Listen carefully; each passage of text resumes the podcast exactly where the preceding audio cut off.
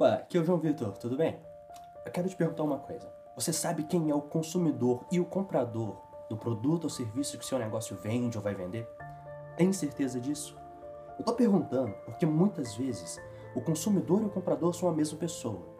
Porém, em muitos casos, pode não ser bem assim. Duvida? Vou te dar dois exemplos que explicam muito bem quando comprador e consumidor são pessoas diferentes. O primeiro exemplo é uma mãe comprando uma chupeta, uma fralda para o bebê. O consumidor daquele produto será a criança, porém o comprador é a mãe, ou o pai, ou o responsável.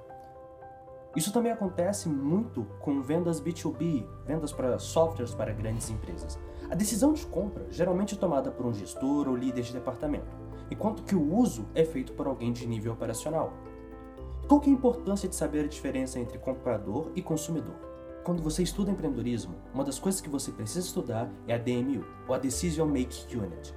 São as pessoas envolvidas no processo de escolher ou não comprar o seu produto ou serviço, usar, dar feedback e fazer todo o ciclo de consumo. Nesse ciclo existem essas duas pessoas, o consumidor, end user, e o comprador, economic buyer. A estratégia de marketing, de vendas, a criação da proposta de valor que será entregue numa propaganda, por exemplo, é totalmente feita para o economic buyer, para a pessoa que escolhe se comprar ou não aquilo que você está oferecendo.